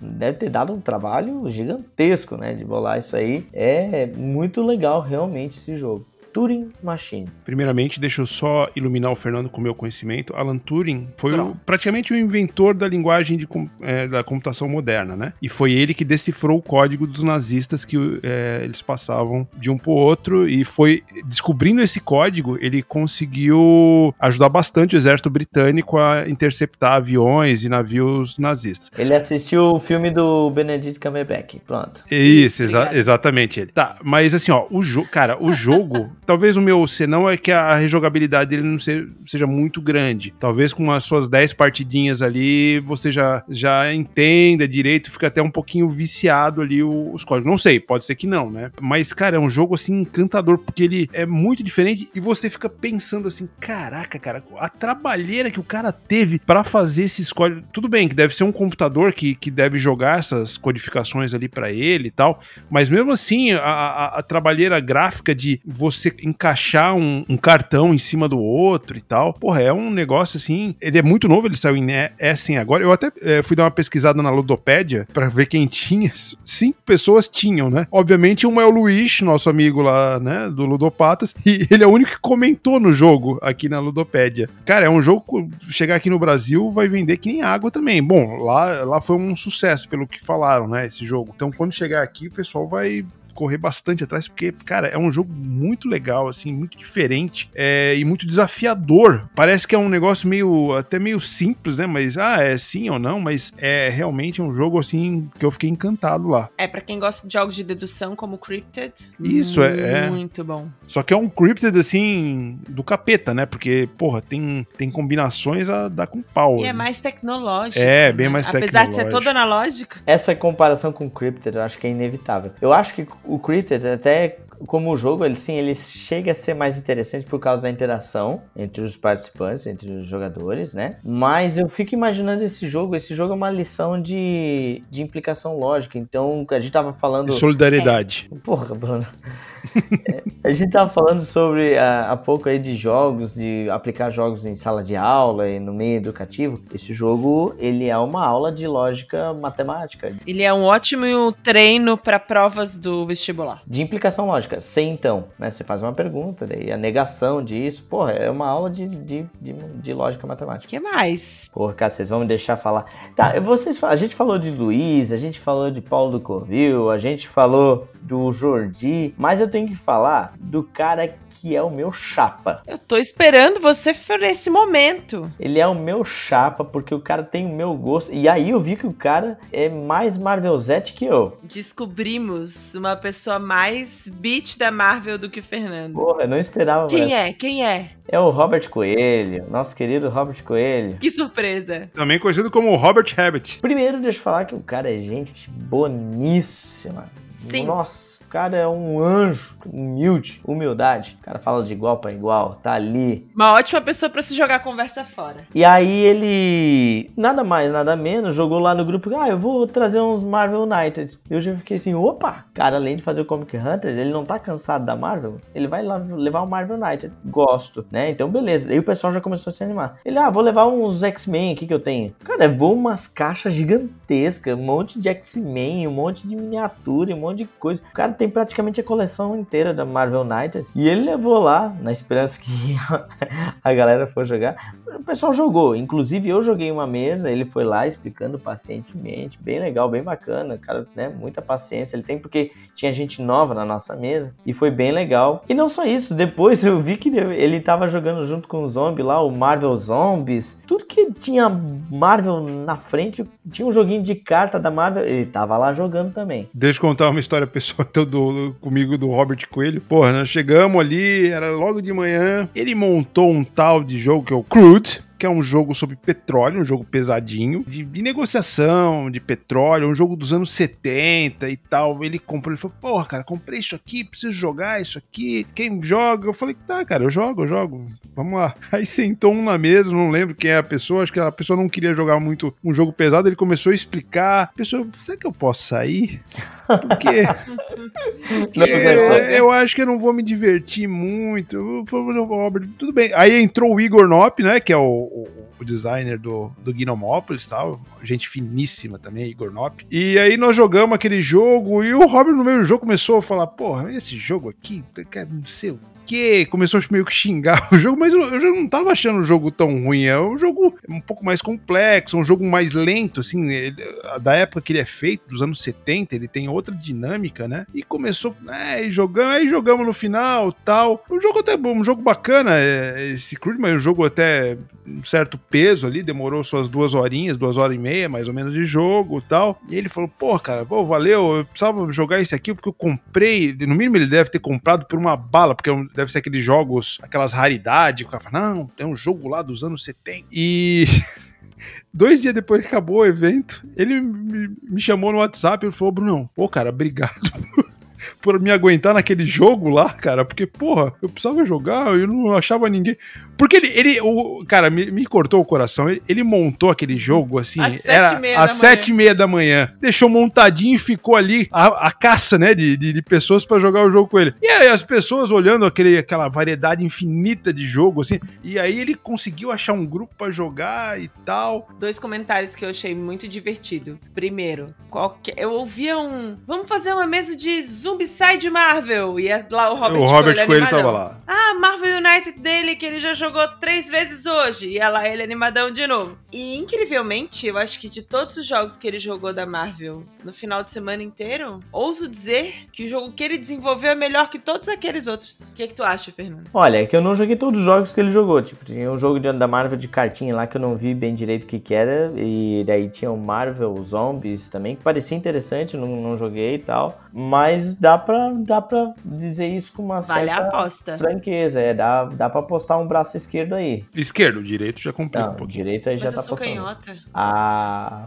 vai ter que perder. vai ter que virar ambidestra agora. Deixa eu fazer um outro comentário. Bruno, o Igor Norp, quando ele foi jogar, ele tava com uma latinha Uma de cerveja, cerveja, na mão? tava, tava, tava. E quando terminou também tava com a latinha de cerveja na mão. E em seguida, no próximo jogo, também ele também estava. Não, na verdade, a gente nunca viu esse cara sem uma latinha de cerveja na mão. Eu acho que. Dos eu, nossos. eu acho que ele é um Playmobil que botou. Sabe a, a mãozinha do Playmobil que fica assim, com a latinha? E aí, essa edição do Playmobil já vem com a latinha. Então ele já fica com a, com a latinha na mão, assim. Eu acho que é Até isso. porque se ele for igual o Fernando, é a mesma, né? Os quatro dias do evento é. Não, ele não era mesmo não, que esse cara tava bem altinho. Né? Não, a aparência, a aparência da, da cerveja tava geladinha, que sabe a latinha suadinha, assim, de, de geladinha? Não, não, não. Esse, não, não, é, a- não é a vergonheira que o Fernando faz de ficar com uma latinha durante três jogos seguidos. Não, ele tava concorrendo bem com o Paulo do Covil ali. Não, o Pa- o Paulo é. Tô muito chateada que ninguém me chamou pra beber nesse evento. Ah, mas porra, ali não tinha que chamar ninguém pra beber, né? Não, tinha- exato. O que, que, que você acha que é? Que é, um, é uma confraria, cara? Você abre a geladeira lá e pega um negócio e bebe. Não, mas beber sozinho não tem. Ah, você, você tava no meio de 70, 80 pessoas. É que se você é a única pessoa bêbada na mesa, Ah. você incomoda as pessoas. Tá, Você tem que entendi. estar numa mesa de bêbados. O próximo evento, o próximo Ludopata, a gente vai botar a Cris, o Igor Nop e o Paulo do Covil ali, então você tá de numa mesa. É eles. isso, é isso que eu quero. Essa é a minha mesa. tá certo. Quem mais que a gente tem de jogos? Acho que eu e o Fernando a gente tem a mesma, que não pode ser deixado de falar. Então vamos lá. Vamos falar no mesmo tempo? O último jogo que a gente jogou? Isso. Vamos falar ao mesmo tempo. 3, 2, 1 e. Fireball. Fireball Island. The Curse of Volcar. Ficou uma bosta. Eu espero que o editor sincronize isso no final. Não tem como, ele não tem essa manha toda. Fernando, eu vou te dar essa honra. Porra, cara. Obrigado. Fireball Island. The Curse of Volcar. Cara, o nome comprido pra caramba, mas é um jogo que quando alguém montou, ah, eu não sei quem era Alguém o teve a dono daquele jogo. É. Ele também parece um joguinho da estrela, porque ele tem uma maquete, cara. Ele não tem um jogo de tabuleiro. É uma parada tridimensional. Tem fotos no Instagram, dá uma olhada lá. Por favor, vejam lá as fotos lá no arroba Tipor. Tem fotos lá de- desse jogo. Cara, é um jogo bem simples, tá? Ele lembra um pouco assim o Clank no sentido de que você tem que entrar nessa ilha. Nós somos todos aventureiros. Nós temos que entrar nessa ilha, buscar a maior variedade de tesouros que estão espalhados para essa ilha e voltar a tempo pro helicóptero para poder escapar antes que a ilha é porque tem um vulcão, né? o Volcar, e que, antes que o vulcão entre em erupção e consuma toda a ilha. Basicamente é isso. Ah, então ele lembra muito aí o Clank nesse sentido que você tem que entrar, pegar os tesouros e voltar antes que alguma merda aconteça. E só que, cara, é, como o tabuleiro ele é muito tridimensional, uma parada que toma um, um espaço assim, tu fica, pô, fantástico. Primeiro que não é um jogo que dá para jogar sentado, tem que ficar de pé. Porque você tem que dar uma volta na maquete, que a parada não é pequena, a parada é grande, você tem que ter uma mesa grande aí. E aí você vai para um lado, você passa por trás lá do, do, do, vulcão, daí, ah, agora eu tô escondidinho aqui, agora eu vou subir a escada. Tem umas, umas bolinhas assim que você tem que às vezes dar um peteleco assim para poder tentar derrubar o, o adversário. Aí é, é uma parada que é sensacional, porque às vezes o cara tá pegando um monte de tesouro, ele vira um alvo, né? Porque na sua rodada o que você faz? Você lança uma cartinha para ver o quanto você vai movimentar e também às vezes a cartinha tem algumas ações. Ah, rola ali a Fireball. Daí você dá um peteleco numa Fireball para tentar derrubar um coleguinha e pegar, roubar tesouros dele. O jogo é bonito, é divertido, fácil de jogar. Super recomendo você procurar também aí no, no Google Fireball Island The Curse of Volcar. Jogo muito massa. É, é, é, esse é um jogo muito massa que eu nunca teria. Porque. ah, eu teria. Não, é, então, eu acho, acho um jogo bacanérrimo, mas eu não teria, cara, pela preguiça do, do, de montar aquela é bagaça isso. toda, velho. Porra. É. é. um Cleópatra da vida, né? Apesar que ele, ele vale a pena mais a montagem do que um Cleópatra, né? Porque o Cleópatra você espera um jogo mais pesadão. Esse você, você sabe que vai ser um jogo leve, né? Mas realmente aquela maquete toda ali, você precisa de uma mesa também razoável né? E jogar em pé, né? Jogar em pé. E aí, esse, Fernando, foi um dos jogos que você conseguiu olhar pro manual e fazer rodar, né? É, assim. Foi engraçado porque a Cris e o Bruno estavam lá numa outra mesa e eu fiquei esperando, ah, vou esperar ali acabar o joguinho, então enquanto Achando isso que ia vou... durar 20 minutos. É, deu tempo de ler, reler o manual e saber tudo. E aí alguém tava passando, o Igor Nop tava passando ali, eu perguntei, tu já jogou esse jogo? Já? Quer que eu te explique? Eu falei, olha, eu acho que eu sei, é isso, isso, isso, isso. Não, é isso aí, beleza. Deu pra fazer até uma, uma assessoria ali com o Igor Nop. O manual dele é daqueles de folhetinho, assim, também. Mas esse jogo tem uma história legal também, porque a gente foi jogar, nós três, né? E aí uh, surgiu um casal ali para jogar com a gente, né? Que foi o Gerson e a Paula. E aí eles, no meio do, do, do jogo ali, eles falaram, pô, mas peraí, eu conheço vocês tal. Sério? Queridos. Eu, eu sou ouvinte de vocês, do tipo, olha, olha só, daí a gente ficou, what? casal que nem sabia, mas a gente sabia, ou eles sabiam, né? Acabou ficou sabendo ali. Eles conheceram a gente, já tinham trocado ideia com a gente, mas sabíamos, souberam que nós éramos do tipo O, que era o podcast que eles já ouviam muito depois, né? É. Aí eles reclamaram que a gente não posta foto do nosso rosto no Instagram. E aí é porque a gente tá sempre feio. É.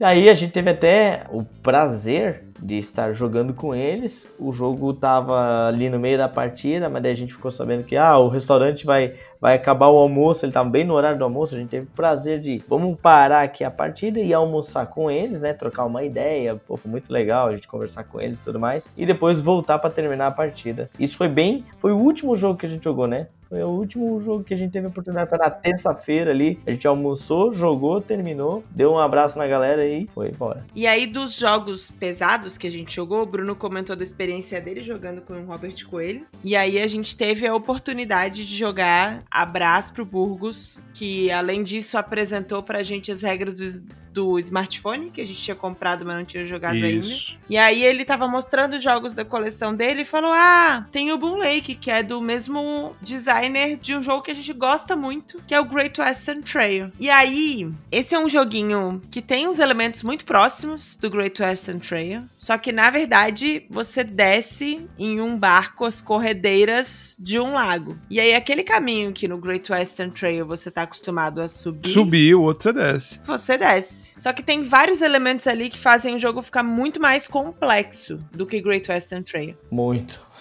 é. E aí, para quem gosta de um euro mais pesado, talvez goste mais ainda do Boom Lake do que do Great Western. Porque ele tem várias estratégias, vários jeitos de ganhar o jogo. Você tem tabuleiro individual, você pode ativar e desativar funções. Você tem set collection, você precisa de elementos para conseguir acumular pontos. Enfim, ele é um jogo com um design muito bonito também. Isso é uma vantagem da primeira edição do Great Western, né? Não, a vantagem vantagem para qualquer um do Alexander Pfister, né? Porque o design, a, a, a, ilustração do Alexander Pfister é de gosto duvidoso. Não, esse saiu bom de primeiro, olha só. Não, é, não, esse é bonito, esse é bonito, esse é bem bonito. Cara, e é complicado, assim, não dá para falar dele, ah, vamos falar um pouquinho das regras, não, não dá, não dá, porque ele é, ele é meio complexo, assim, tem muita coisa, tem muita pontuação, tem muita coisa acontecendo na tua rodada, né? Então realmente não dá para explicar. Eu sugiro que vocês procuram aí no, no BGG, Boom Lake, tudo junto, tá? E, mas é um jogo bem legal. Quem gostou, de, quem gosta de Great Western, vai com certeza gostar de Boom Lake, que tem a mesma pegada. É o degrau acima, talvez, né? Eu acho que sim, aham. Eu só acho que, tipo assim, eu e a Cris, a gente foi aprender esse jogo, o Burgos gente boa pra caramba também. Outro abraço aí para mais um querido, que é o Burgos, né? Ele falou: Ah, vou, tem um jogo aqui, eu acho muito legal esse jogo, vamos jogar. Eu botei, eu olhei Fister, porra, bacana, vamos meia lá. Meia-noitezinha. Né? Meia-noite, não. É, acho que era um pouquinho antes da meia-noite. Aí ele começou a ensinar. Cara, meia-noite eu já tava meio cansado, era o último dia. A minha progressão das noites foi, foi caindo. Assim. No primeiro dia eu fui dormir às três da manhã, no segundo fui dormir a uma, na outra fui dormir à meia-noite. E teve gente que virou todas as noites, né? É, já vou, já vou comentar um pouquinho disso, tá? Mas só completando meu pensamento, eu tava. Aí eu tava cansado, o cara começou a explicar e eu tava, meu, bateu aquele sono violento na explicação do Burgos, mas ele tava explicando bem. Mas daí começamos a jogar. E o jogo foi se estendendo. E se estendendo. E se estendendo, pelo amor de Deus. Isso aqui não é um Great Western. Great Western até consegue jogar em uma hora e meia. Aquilo dali durou mais de duas horas, duas horas e meia, três, quase três horas aquele jogo. Tanto que o Bruno tava na outra mesa jogando Hit deu tempo de jogar Hit, deu tempo de jogar o jogo do pirata maluco lá. Isso, aquele jogo que não tem pé nem cabeça. Não tem regra, né? Mais um motivo pelo qual ele quis queimar o cartógrafo. É, aquele jogo que, para quem vai pegar a referência lá é, do Friends, é o Bamboozle. Bamboozle. Ah, e é pra, dos fortes, para quem sabe de Friends aí. Mas deixa eu voltar um pouquinho nesse assunto, teve gente que virou noite, porque assim, nós somos em três, mas os quartos ali tava a divisão em dois, né? E o Bruno a Cris, evidentemente, é, queriam dividir o quarto. Então eu fiquei meio que sobrando. E aí, claro, a gente se organizou, tinha lá uma listinha das pessoas que iam individualmente que pra, pra se comunicar e arranjar alguém para dividir quarto. E aí eu consegui entrar em contato com o Flávio, super gente boa também, pô. Eu não sei se ele vai estar tá ouvindo isso aqui também, mas abraço pro Flávio também. Que acabou, eu entrei em contato com ele, ó, oh, tu quer dividir quarto, tudo bem, beleza. Nunca vi na vida, podia ser um psicopata também, né? Podia ser um psicopata. Ou pior, um free talk Mas, para minha surpresa, o Flávio é um viciado, que ele virou todas as noites. Então eu tive a belíssima oportunidade de ir dormir tranquilamente sem ninguém no meu quarto. Porque o cara, quando eu acordava, sei lá, 6, 7 da manhã, o cara tava voltando para dar uma descansadinha. Teve um dia que ele nem voltou para descansar, teve um dia que ele voltou para tomar banho. Só. Só. Depois eu, eu tava lá embaixo, tá, já comecei a jogar e ele apareceu. Eu falei, cara, tu não vai dormir? Não, não, só foi tomar um banho. Caralho. Parabéns para ele palmas pra ele. E esse, e na verdade, esse era o evento, né? A, o evento era 24 horas. Então, quem quisesse virar à noite e ficar aí, feito maluco, os quatro dias jogando, sem dormir, poderia porque a gente tava com um salão disponível pra gente. É, bastava ter companhia. E teve gente que ficava postando lá de madrugada. Postando não, né? Botando foto lá no grupo que, ó, nós estamos fechando o salão, nós estamos aqui, ó, 6 horas da manhã, né? Pessoal maluco, né? Eu acho que também vale é, ressaltar, é, a gente não foi só na, né, na aba do, dos coleguinhas, a gente levou alguns jogos também. Levou poucos, porque assim, os jogos que a gente tem, não tem é, na nossa coleção geral aqui, é, não tem nada assim muito muito de raridade, né? Então, o que, que nós levamos? Jogos, assim, que nós pegamos importados que costumeiramente, assim, não, você não vê por aí. Então, nós levamos o, o Compound, que é aquele jogo da, de química, não sei se nós já comentamos em algum episódio que aqui. Muito em breve a gente vai falar mais sobre ele. O jogo do nosso amigo Mirko, que é um jogo fantástico, muito bom o jogo. E levamos também o Homebrewer, que é aquele joguinho da cerveja, que nós já comentamos aqui também. A galera gostou, nós jogamos com o pessoal do Joguem 2, lá o, Vini, a Katia. A Katia não jogou só, jogou só o Vini, é, do, do, do, canal Joga em Dois. A gente jogou o Parade também, a gente levou o Parade e jogou com as meninas do Rainbow Meeple. O Guilhotine, a gente O Guilhotine também jogou com o pessoal do Rainbow Meeple. A gente levou o jogo do Star Wars, que esse não fez muito sucesso, porque ninguém entendeu muito. Não é que ninguém entendeu as regras, é que o jogo ele não tem um, um, um player aid pra você. É uma espécie de um poker, vai? Um poker intergaláctico e não tem muito bem um, um guia, uma colinha para você saber os melhores jogos, então fica muito complicado o jogo, assim, para você entender qual é o melhor jogo tal. Então, foi. Teve um, alguma chacota sobre o jogo, mas tudo bem, tá lá no coração, porque é um jogo meio raro. Mas eu acho que é um jogo que funciona bem com muitas pessoas. É. E a gente comentou que, em como poker, se você não sabe as mãos de cor, é importante que você tenha uma colinha. Acho que, corrigido isso, ainda vai virar bem em algum momento. É, Deus te ouça. E, e então, então foram esses jogos que a gente levou, assim, né? Eu acho que a gente tá se encaminhando pros finalmente desse episódio e eu vou contar uma historinha que acho que todos nós participamos em algum contexto. Quando você fala que tá indo pros finalmente, demora mais umas 30 minutos o episódio. É isso. É, vamos lá. É para vocês se prepararem psicologicamente. Tá. E aí, é, acho que é legal contar essa história no final porque ela descreve o que, que é o evento de alguma forma, né? Porque a gente tava no hotel, as pessoas viam que a gente ia todo mundo almoçar ao mesmo tempo, basicamente, conversar sobre jogos, viam o crachá do evento e tava acontecendo um casamento naquele final de semana. Aliás, por muito pouco a gente não foi, porque a gente sabia o Casamento da Bia e do Ricardo. É isso. Eu sei porque tinha uma, um crachazinho, assim. A gente tava dividindo hotel com eles. E aí, no dia seguinte ao casamento, se não me engano, eu e o Fernando, a gente tava jogando justamente o cluster. E aí, o primo veio todo preocupado, assim, pessoal do tipo, ó, vocês posso pedir uma ajuda pra vocês? Porque eu tô com esse casal aqui e esse casal é do casamento.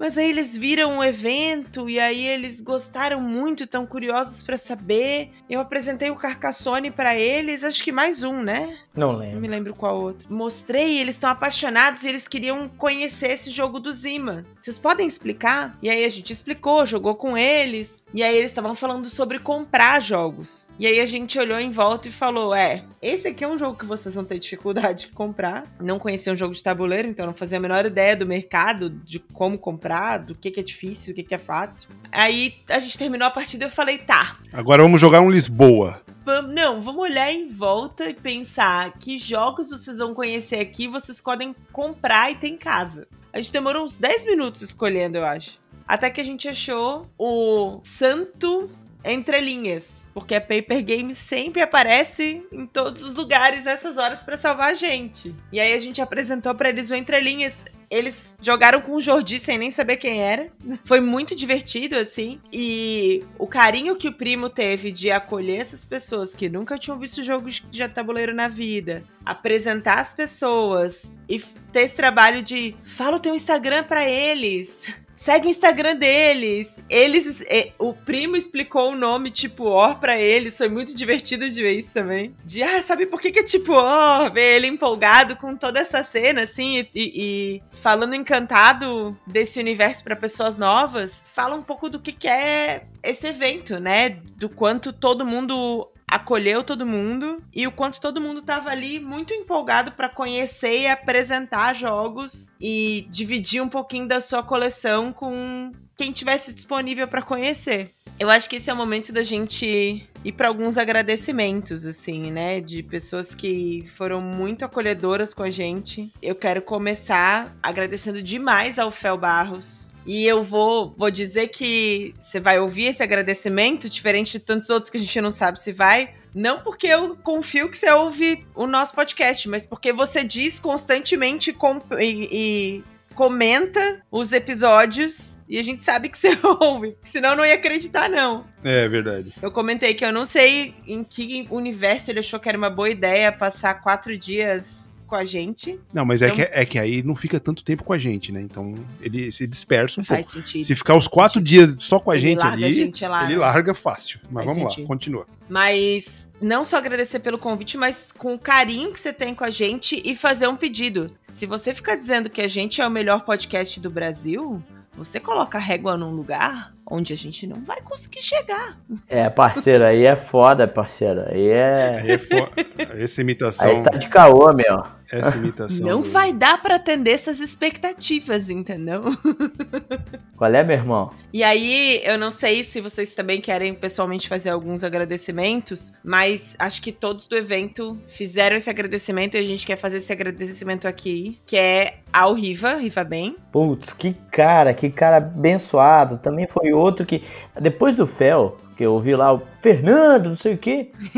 na verdade, na verdade foi antes, cara, porque eu botei o crachazinho aqui no pescoço, eu vi Riva no crachazinho, no crachazinho dele, eu falei: "Ah, tu é o cara que tava organizando". Eu falei contigo pelo WhatsApp. Ele olhou assim, meu crachá, Fernando. Cara, não, Fernando, eu lembro que eu tava falando contigo, vem cá, eu vou te mostrar como é que funciona e tal. Ele recebia todo mundo assim, cara, uma atenção assim de outro mundo, sabe? Putz, cara, abraço, abraço, Riva, meu, que abençoado. E ele dá o tempo dele jogar menos do que todo mundo pra garantir que todo mundo se divertisse. É verdade. Isso foi uma coisa, assim, que não tem palavras pra agradecer. Todo mundo, eu tenho certeza que se sentiu muito acolhido um pouquinho por causa do carinho que o Riva teve com cada pessoa do evento ao longo de cada minutinho, assim. Então, Riva bem sem palavras. E aí, não sei se vocês querem nominar mais alguma pessoa. Ah, eu acho que tô, assim, de cabeça.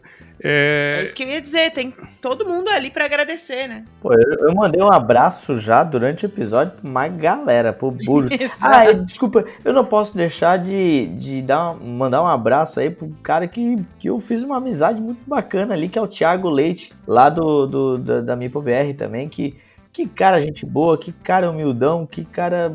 Pô, o cara tem a mesma maluquice que eu, assim, sabe? O cara que quando você vê que tem uma cabeça perturbada também. Igual a ti não pode ser. Não, ele tem uma cara. Ah, a gente jogou um jogo que eu não falei aqui, que é Dani. Por favor, procurem. Que é um joguinho assim de cara, você pega uma cartinha, tem uma. É meio Dixit, assim. Você pega, ah, tem uma palavra, daí você tem que juntar as cartinhas, que tem umas imagens, tentar demonstrar. Só que depois tem um lance meio Resistance, que você tem que descobrir quem que é o Dani, o traidor. Aí eu e ele entramos num debate ali, depois a gente ficou. Ficou o evento inteiro, um chamando o outro de Dani. É, tu é o Dani, não, tu é o Dani. É um jogo bem legal, por, por favor, procura. Mas o cara é é bem doidão, cara, e eu achei muito bacana ele. Então, um abraço pro Thiago Leite. Espero que um dia ele possa ouvir isso aí e receber o abraço.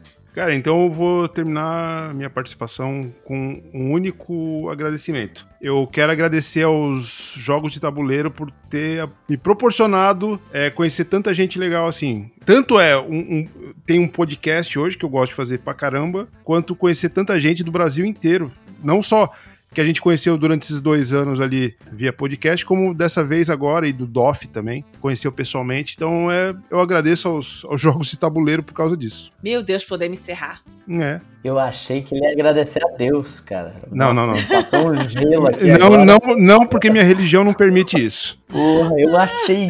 que Nossa, eu tava querendo. Será que ele vai agradecer a Deus? Não, minha religião não permite isso. Sei lá. Mas sim, eu acho que eu concordo contigo, assim. Muito do que tá acontecendo aqui com a gente, que, que cara, é uma coisa que a gente começou no meio da pandemia, ainda a própria descrição do, do, do tipo, olha isso, é uma conversa entre três amigos, uma vontade de três amigos de conversar sobre um hobby que a gente, que inclusive uniu a gente, é, e aí ele tá proporcionando a gente experiências fantásticas, né? Realmente vale um agradecimento a esse hobby maravilhoso. Se tem uma coisa que é fato, é que jogos de tabuleiros não é sobre jogos, é sobre pessoas, né? Essa comunidade é incrível e é muito legal ter tido a oportunidade de conhecer tanta gente que trabalha com isso e que faz isso acontecer para que a gente possa se divertir. Mas também é muito legal poder ter essas conversas com vocês em todo episódio, saber o que vocês estão pensando, conversar sobre jogos de tabuleiro em N canais com os quais a gente conversa todas as semanas. Então, Bruno, acho que nunca falou tão bem no final de episódio. Não, não, não. Eu, eu falei do. No, do tipo Hora Analisa lá também, que todo Ah, mundo pronto. concordou. Então é a segunda que eu mando muito bem. A segunda melhor participação do Bruno em podcast foi quando ele quase morreu. É Quem, como diria o um amigo nosso, entrou pros anais da, da- do podcast. É, exatamente. Não foi bem pelo anal, foi- não foi bem anal, foi pela glote, mas ok. Então, pra ver o dia que o Bruno vai, vai começar a se engasgar pelo cu.